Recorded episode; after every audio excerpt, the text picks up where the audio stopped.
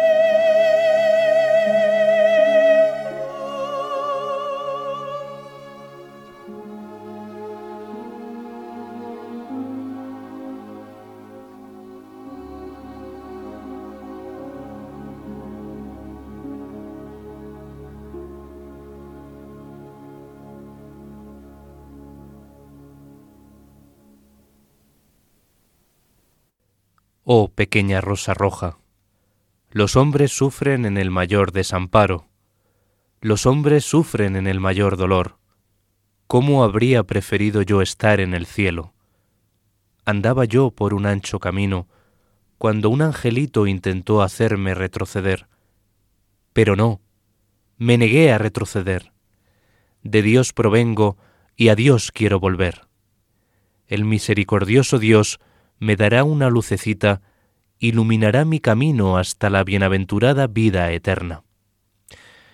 Este era el texto del cuarto movimiento Urlicht, luz primordial, de la segunda sinfonía en do menor de Gustav Mahler, que hemos escuchado en la interpretación de la contralto Norma Procter con la Orquesta Sinfónica de la Radio de Baviera, dirigida por Rafael Kubelik. Este programa va a estar dedicado a la memoria de dos grandes estudiosos de la obra de Gustav Mahler. Su música será la exclusiva protagonista del espacio de hoy en Enclave de Dios, este programa de música sacra en la sintonía de Radio María. Estamos haciendo referencia al musicólogo francés Henri-Louis de Lagrange, fallecido el pasado 27 de enero, y al locutor y divulgador musical José Luis Pérez de Arteaga, que nos dejó el pasado 8 de febrero a los 66 años de edad. Los dos profundos conocedores y estudiosos de la obra del compositor bohemio Gustav Mahler. A ellos, como digo, va dedicado este programa.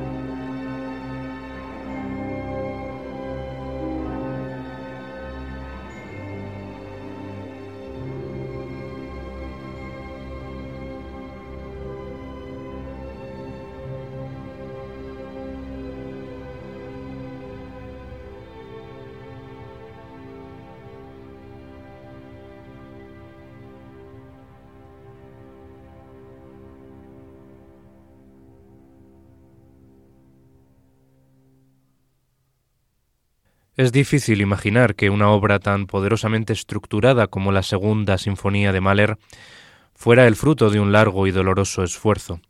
Sin embargo, transcurrieron más de seis años entre la anotación de los primeros esbozos y la conclusión del grandioso finale.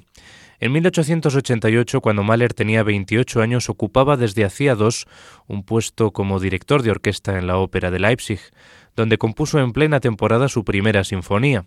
Al poco de acabar la partitura compuso otra en do menor. El primer movimiento, rápidamente terminado, tuvo durante cinco años una existencia independiente con el título de Totenfeier, celebración mortuaria o ceremonia fúnebre, tomado de la versión alemana del poema épico del escritor polaco Adam Mickiewicz. La composición, concluida en Praga en agosto del año 88, permaneció guardada durante mucho tiempo en las carpetas de Mahler. A finales de aquel año lo nombraron director artístico de la Ópera de Budapest, por lo que en adelante estuvo demasiado absorbido por sus tareas artísticas y administrativas para volver a componer. Mahler pasó el verano de 1892 en el enclave bávaro de Berchtesgaden, en medio de la naturaleza, sin que de su pluma saliera ni una sola nota. La experiencia fue desafortunada, pero al menos aprendió de ella.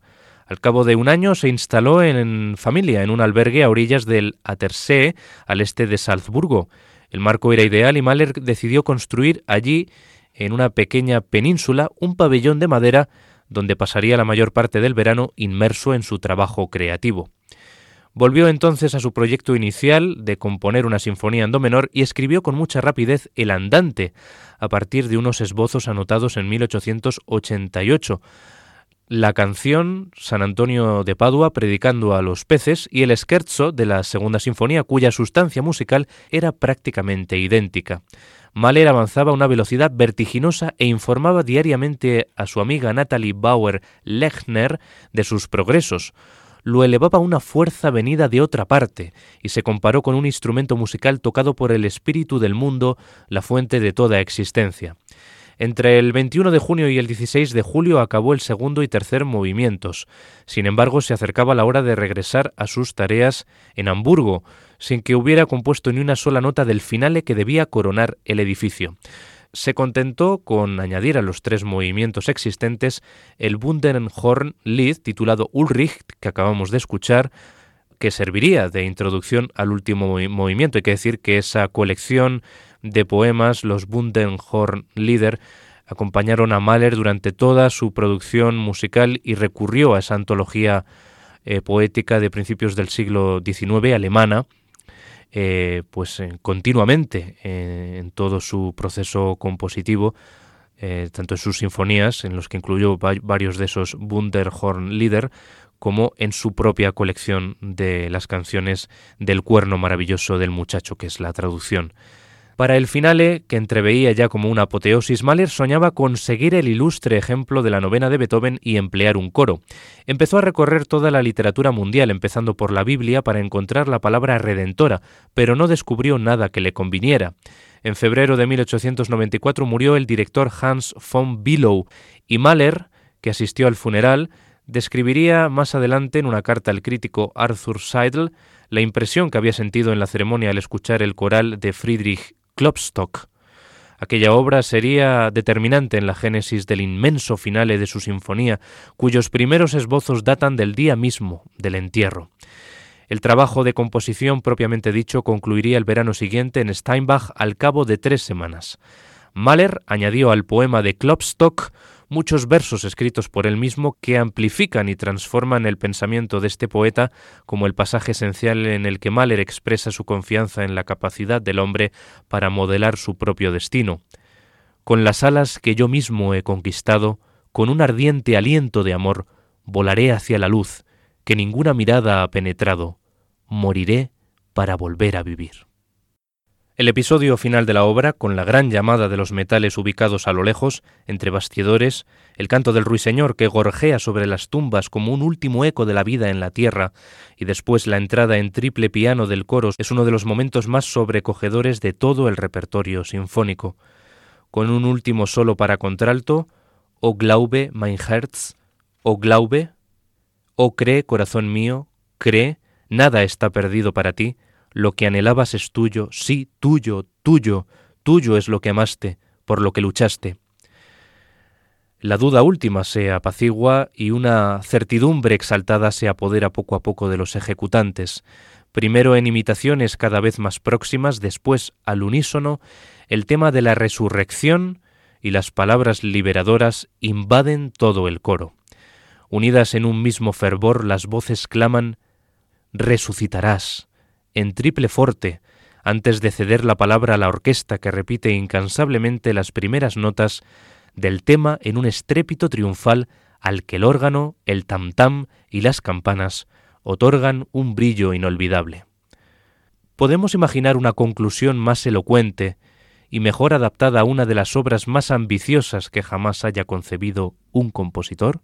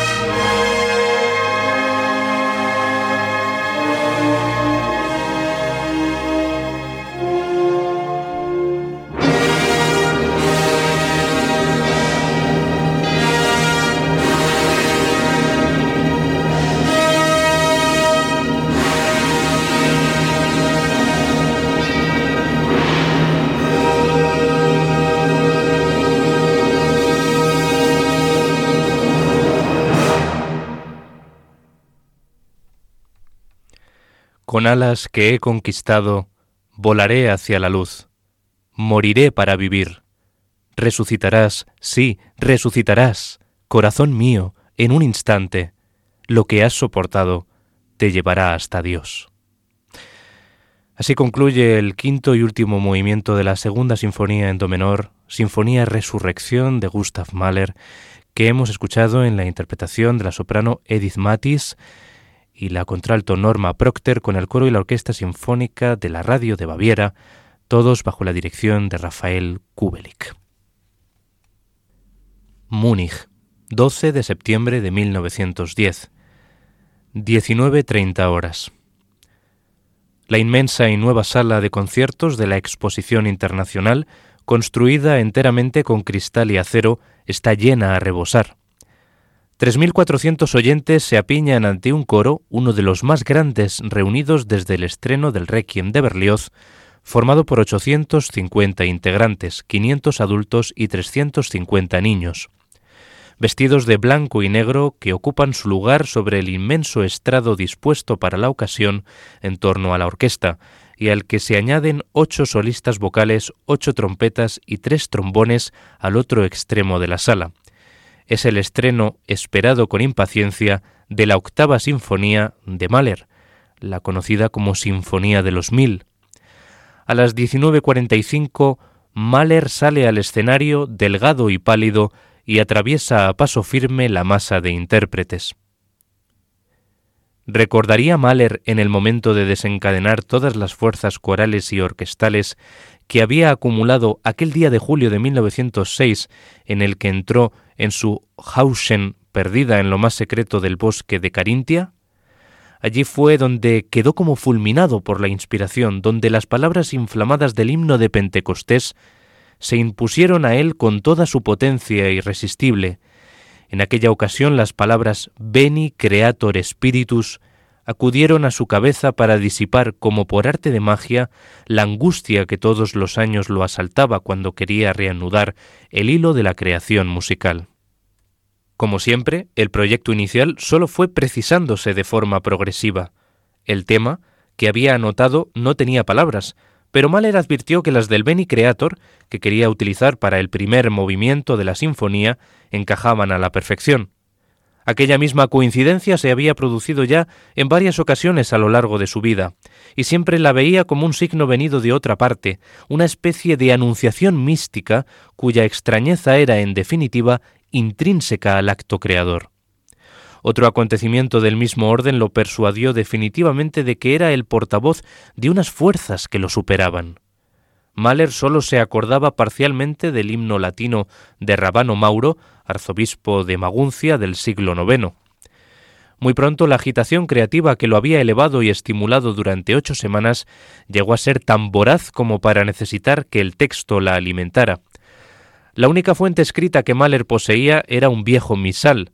Telegrafió a Viena para que le enviaran el texto completo. Mientras esperaba siguió componiendo y prácticamente había terminado el movimiento cuando por fin se lo enviaron por telegrama. Mahler comprobó satisfecho y orgulloso que los versículos que no lograba recordar se adaptaban perfectamente a la métrica y al carácter del texto musical que había compuesto. Mahler hizo del himno latino Beni Creator un himno rigurosamente contrapuntístico en un estilo casi eclesiástico a la manera de las polifonías buscadas, las conocidas como Richard Care del Renacimiento, pero vertido en el molde de la forma sonata tradicional.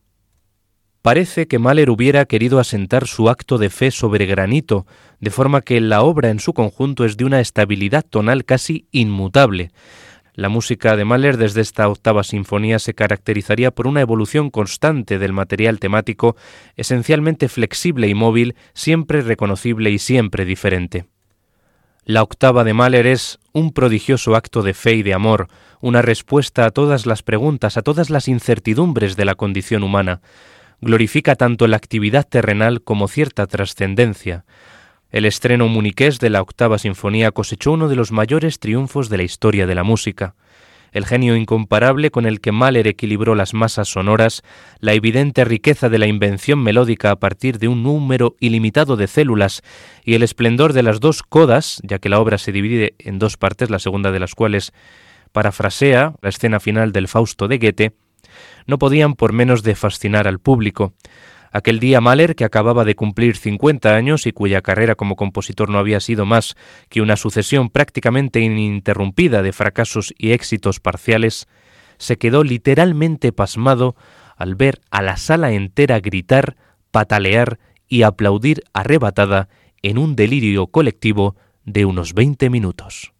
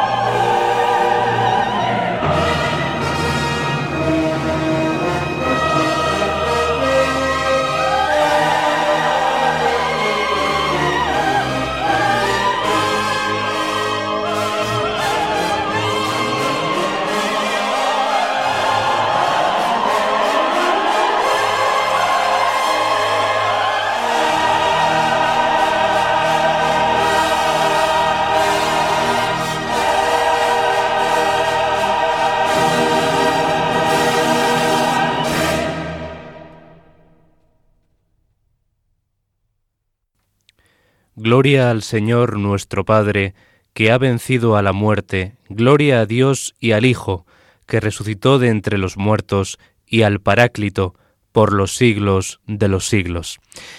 Así concluye este himno latino Beni Creator Spiritus, puesto en música en la octava sinfonía, la Sinfonía de los Mil, de Gustav Mahler, que hemos escuchado en una imponente interpretación a cargo de los siguientes solistas vocales. Martina Arroyo, Erna Spurenberg y Edith Matis, sopranos, Julia Hamari y Norma Procter, contraltos, Donald Grove, tenor, Dietrich Fischer-Dieskau, barítono, y Franz Kras, bajo. Junto a ellos, ni más ni menos que cinco coros, de los que destacamos el coro de la radio de Baviera, y el coro del norte y el sur de Alemania.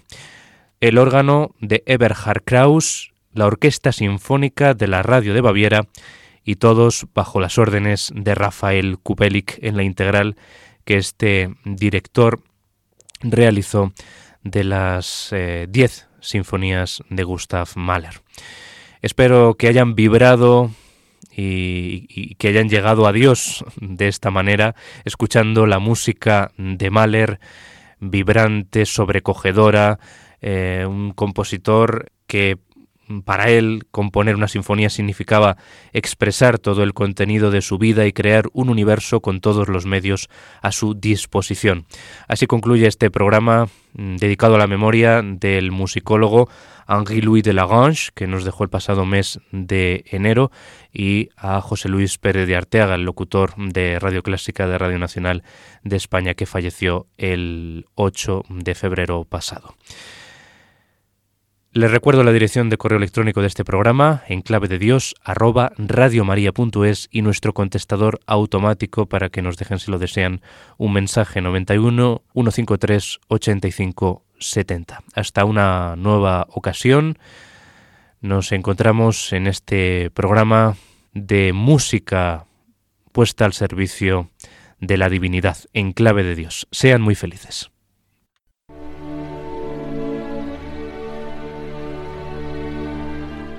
Y así termina En Clave de Dios con Germán García Tomás.